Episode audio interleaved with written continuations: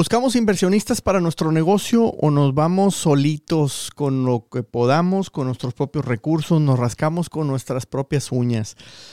Y este es un tema que quiero compartir con ustedes el día de hoy. Soy Edmundo Treviño, bienvenidos a Conquistadores de América. Pues vamos a estar compartiendo un poco más a través de este podcast, fue uno de mis compromisos. Y esta semana tuve varios eventos relacionados con la búsqueda de inversión para negocios. Y no todos fueron míos, platiqué con varias personas y descubrí que incluso hay un grupo de, dueños de negocio o ex dueños de negocio que se han eh, pues aglutinado o agrupado eh, en una especie de mastermind, no sé si sea mastermind o no, porque apenas eh, estoy conociendo algunos de ellos. Pero resulta que ellos ya, ellos ya han vendido su negocio original. En inglés le llaman exit. Tuve un exit, o sea, tuve una salida de mi negocio y pues les gusta la libertad, pero también les hace cosquillas el dinero en la mano y dicen, necesito un nuevo negocio en que invertir. Pero ya no lo hacen pensando en quedarse en él toda su vida, sino en repetir el proceso. Y muy interesante el tema. Primero, eh, me reuní con varias personas eh, en, en México. Estamos interesados en abrir un negocio en conjunto y hicimos un plan de negocios muy interesante, creo que es muy innovador, creo que antes no, no, en la industria esta nunca se había visto lo que estamos proponiendo, pero obviamente lo que es muy innovador también da miedo. Eh, porque hay incertidumbre, obviamente, y hemos tratado de hacer las cosas lo mejor posible. Tuvimos por ahí una fricción con una persona y ya personalmente le pedí disculpas porque él me decía, es que el esquema que tú tienes eh, o que estás proponiendo, eh, pues no es el que ofrece no sé qué pizzería. Eh, y yo le decía, pues invierte con la pizzería. Y ahí fue donde me equivoqué, no debía haber hecho ese comentario. Obviamente pedí disculpas, pero lo, lo importante aquí es que finalmente un sistema de franquicias o de licenciamiento, pues no necesariamente tiene que ser igual en todas las industrias. Me queda clarísimo que hay industrias que están muy consolidadas, tienen un procedimiento de cómo actúan, eh, pero por otro lado hay otras pues que obviamente son más complejas y pueden requerir inversiones, regalías, eh, adquisiciones, inversiones diferentes. Bueno, pues lo interesante de todo esto es que estoy rompiendo un paradigma personal, mental, en el que tradicionalmente uno piensa creo que los dueños de negocio, de pequeños negocios, nos enamoramos tanto de nuestro emprendimiento, nos enamoramos tanto de nuestro negocio, que pensamos que lo tenemos que hacer solos y que jamás necesitamos inversión y que no necesitamos socios. Entre menos burros, más solotes pensamos, ¿no? Tengo mis dudas porque hay muchos negocios que se quedan estancados, se quedan en un cierto nivel, se vuelven más bien autoempleos y siento que nos hace falta mucho aprender el cómo volver ese autoempleo en un verdadero negocio, en un negocio en el que no te requiera estar de tiempo completo, en el que puedas contratar equipo, y muchas veces, como no generamos suficiente venta, no tenemos suficiente recurso, pues no podemos contratar personal y acabamos subsidiando o realizando muchísimas de las actividades nosotros mismos.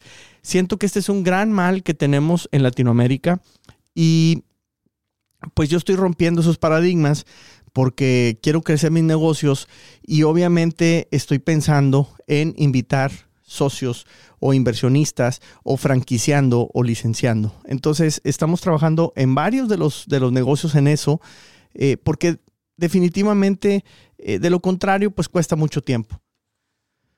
En mi libro yo les platico, eh, pues que ya estuve involucrado en una especie de compraventa de uno de mis negocios.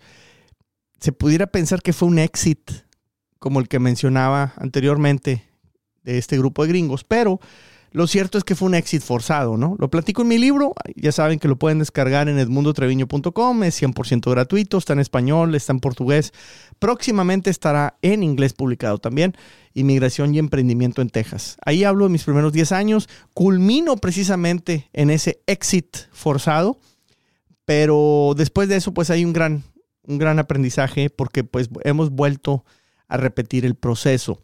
El caso es que yo no tenía contemplado un éxito de mis nuevos negocios.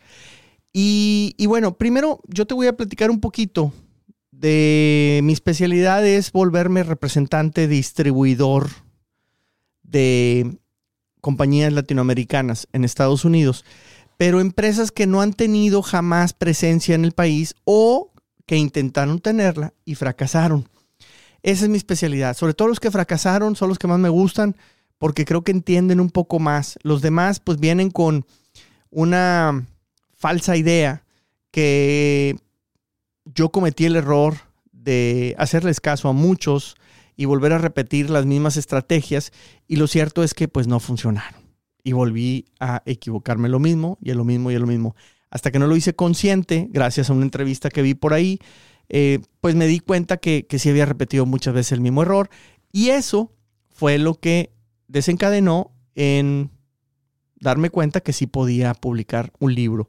De hecho, me gustaría hacer un segundo libro llamado algo así como que mis 50 fracasos en Estados Unidos o una cosa por el estilo. Sería interesante porque creo que hay mucho aprendizaje que pudiéramos compartir. Mientras que sí o no, pues yo lo que estoy haciendo es escribiendo otro libro que habla de garantías extraordinarias, un libro en el que busco proponer una vía de diferenciación en los negocios porque estamos muy eh, atorados con querer vender barato y barato y barato. Y lo cierto es que nunca somos el más barato y se nos van las ventas muy fácil. Sin desviarme mucho del tema, eh, pues yo cuando tomo una distribución de un producto latinoamericano, primero hago algo que con el tiempo bautizamos como un diagnóstico. Es un diagnóstico, alguien me dice, un estudio de mercado. No, un estudio de mercado, en mi opinión, sin ser mercadólogo, creo que está limitado. Yo me interesa mucho ver regulaciones, ver si hay eh, algunas restricciones a la importación, quiénes son, sí, los competidores, precios, etcétera, pero me interesa mucho encontrar esquemas de diferenciación, me meto a logística, nos vamos a aranceles, nos vamos a costos, hacemos todo un análisis. Entonces, si nos metemos varios meses de investigación, de mucho estudio para decir, ¿sabes qué? Sí le entro. Entonces, el primer paso, un diagnóstico de viabilidad. Con esto se hacen una serie de sugerencias que si el productor o fabricante acepta, pues entonces empezamos la segunda etapa, que es de investigación y desarrollo. Siempre se requiere adaptar la oferta al mercado americano. Por más que me digan, es que yo soy mexicano y yo lo que quiero es vender a los mexicanos en Estados Unidos, sorpresa, los mexicanos en Estados Unidos pensamos diferente a los mexicanos en México. Estamos expuestos a muchos factores como el clima, que esta semana en Estados Unidos está brutal el tema invernal. Y estoy grabando este podcast casi a medianoche en mi oficina porque se espera mañana pasado y toda la semana frío muy intenso en Houston. Sabrá Dios si iremos a tener electricidad. Así es que mejor me vine a grabar para mandarle al equipo el podcast y que lo subamos lo antes posible. Entonces, además de las condiciones climáticas, estamos expuestos los latinos en Estados Unidos a una gran competencia de producto.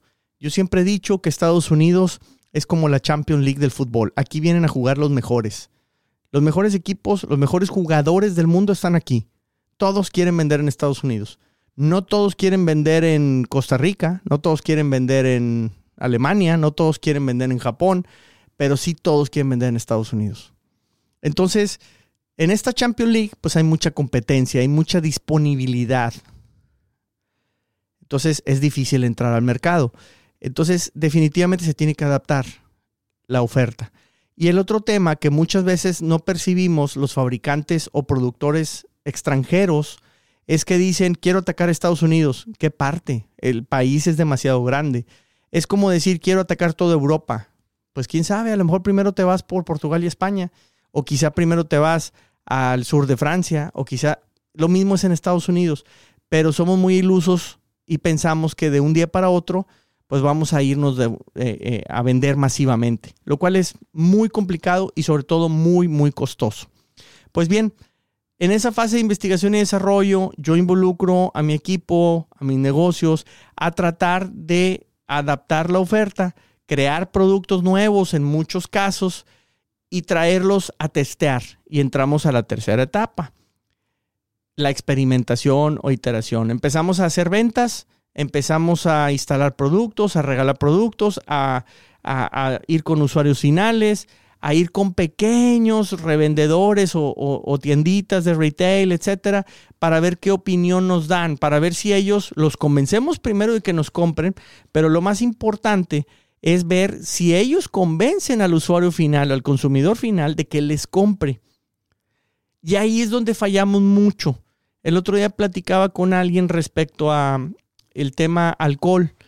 Recuerdo mucho haberle dado alguna mentoría a un productor de un licor sudamericano. Y él me decía, es que yo ya logré venderle a un importador hace tres años en California y nunca más me volvió a comprar. Entonces él decía, pues no era tan bueno el importador. Y espérame, ¿tú crees, mi, mi, pregunta hacia él fue, ¿tú crees que si él hubiera vendido tu producto no te hubiera vuelto a comprar? O sea, si en una semana lo vende, ¿crees que no te hubiera vuelto a comprar? El problema es que quizá todavía tienen stock tu producto. O batalló demasiado en venderlo. Entonces el tema es que nosotros como productores, como fabricantes, no nos queremos involucrar en la venta al usuario final, al consumidor final. Nos desconectamos, nos centramos mucho en buscar un gran distribuidor, un gran importador y se nos olvida que ellos no se van a consumir el producto, sino que ellos lo van a intentar vender. Entonces, nosotros en esta fase de experimentación lo que hacemos es eso, acercarnos lo más posible al consumidor para ver si logramos que las pequeñas tienditas logren venderle al usuario final el producto y que nos den retroalimentación para volver a mejorar o modificar, etcétera, hasta definir un plan de acción en el que después entramos a una fase 4 que empezamos a vender regionalmente.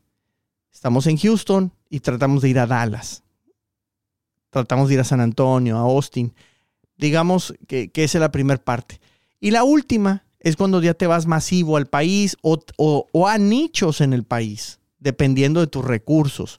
Entonces, pero para hacer eso, pues ya vas a expos y, y etcétera, pero hay inversión y empieza el viaje, viaje, viaje. Bueno, pues hace 15 años yo estuve a punto de perder todos mis negocios porque le aposté mucho a una distribución de estas y a un negocio que estaba sano lo emproblemé muchísimo económicamente porque empecé a viajar, viajar, viajar, subsidiado por otro negocio. Entonces, a la larga me salió porque, bueno, tuvimos el famoso exit que menciono, pero eh, lo cierto es que eh, pues es muy difícil volver a hacerlo. En este momento tengo tres negocios que están comprobados regionalmente, otro que está en la fase última de experimentación local y tengo mis dudas de querer hacerlo todo con mis propios recursos, porque también no es rápido el proceso, es lento. Entonces, y, porque ya no tengo la juventud que tenía antes, hace 15 años, para aventarme viajes loquísimos, de manejar horas y horas y horas y horas y parar aquí, dormir en el carro y cosas locas de esas para economizar. Con el tiempo batallas en hacerlo nuevamente, entonces dices, ¿sabes qué? Creo que sería interesante analizar la posibilidad de meter inversión cuando ya estos productos están desarrollados. Y ahora todo el esfuerzo va a ser de marketing. Vamos a meterle marketing. Punto importante uno de los grandes factores que me ayudaron a que esa línea de producto que eventualmente se vendió creciera exponencialmente en la crisis del 2008, cuando la economía estaba muy mal, fue que yo tenía un par de vendedores gringos. hay que americanizar nuestra producción. No es lo mismo llegar con un güero a una reunión a llegar tú solo como latino. Y no porque seamos racistas, sino porque también si ellos se van a comunicar con otro güero, a mí me costaba mucho trabajo a veces tener tema de conversación. Porque yo vengo de México, a mí me gusta el fútbol soccer, y aquí me hablaban de fútbol y básquetbol colegial. Y yo no me entero. Entonces, por darte un ejemplo muy tonto o muy simple, más que tonto, muy simple en el tema de los deportes. Entonces, mi tema de comunicación, pues no es fácil. Si te hablan de música de los 50, 60, 70, espérame, de los 80 o cosas muy locales, pues es difícil, ¿no? Actores, mm, pues es como si yo les hablara del cine mexicano, pues obviamente no me van a entender. Entonces, es importante, creo también, de repente tener en tu fuerza de ventas gente que haya crecido aquí, porque pues van a poder tener más tema de conversación y van a poder conectar mucho mejor. Entonces, ahí está el, el, tema de mis procesos, de cómo yo entro a Estados Unidos. Me parecería muy interesante explicarlos más a detalle. Creo que vamos a armar unos talleres próximamente. Yo creo que en una o dos semanas máximo vamos a abrir un taller donde vamos a hablar de muchos temas de cómo iniciar tu negocio en Estados Unidos cómo iniciar tus exportaciones o tu comercio hacia Estados Unidos también. La gente que quiera venir a invertir, vamos a hablar de eso. La gente que se quiera mudar, hay mucha gente en Latinoamérica que quiere vivir en Estados Unidos también. Y vamos a hablar también, obviamente, de empresas o gente que se quiere independizar aquí en Estados Unidos. También vamos a hablar de eso en los talleres que vamos a arrancar. Ya mencioné en este podcast que también arrancamos en estos días nuestra membresía donde solamente las primeras 100 personas podrán ingresar por 33 dólares mensuales a estas sesiones de miembros conquistadores de América. Así es que si estás interesado, regístrate a nuestra newsletter, a nuestra base de datos en edmundotreviño.com. Déjanos tus datos, déjanos tu correo, mándame un mensaje. A mí me interesa la membresía. Separa tu lugar. Ya vamos a lanzar el, el dónde se van a poder registrar eh, ya hay varias personas que me dijeron yo quiero, así es que solamente los primeros 100, solamente 100 lugares a 33 dólares mensuales, está regalado. Yo creo que ya te gastas más en cualquier cena, cualquier comidita. Así es que por poco dinero, por poca inversión, vamos a estar compartiendo muchísimo. Por lo menos vamos a reunir dos veces al mes, por lo menos. Así es que la membresía Conquistadores de América se lanza ya. Así es que eh, regístrate. Y bueno, entonces, hablando de la inversión, pues estoy en ese proceso. Y más me motivó, muchísimo más me motivó que el viernes me reúno eh, para un proyecto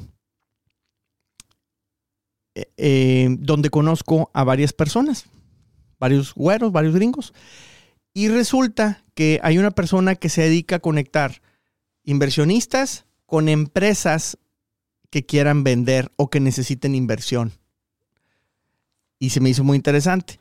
El caso es que me presentan a tres, pero eh, muy en particular me llamó la atención una chica que ella dice que es doblemente inmigrante porque es inglesa, de muy joven inmigró a Canadá, en Canadá abrió un negocio, lo hizo crecer a creo que 12 sucursales, lo vendió y ahora y, y arrancó otro, lo volvió a vender y apenas creo que en dos semanas dijo que cumpliría 30 años, o sea, a 29 años de edad y ella ya tuvo dos exits, ya tuvo dos salidas.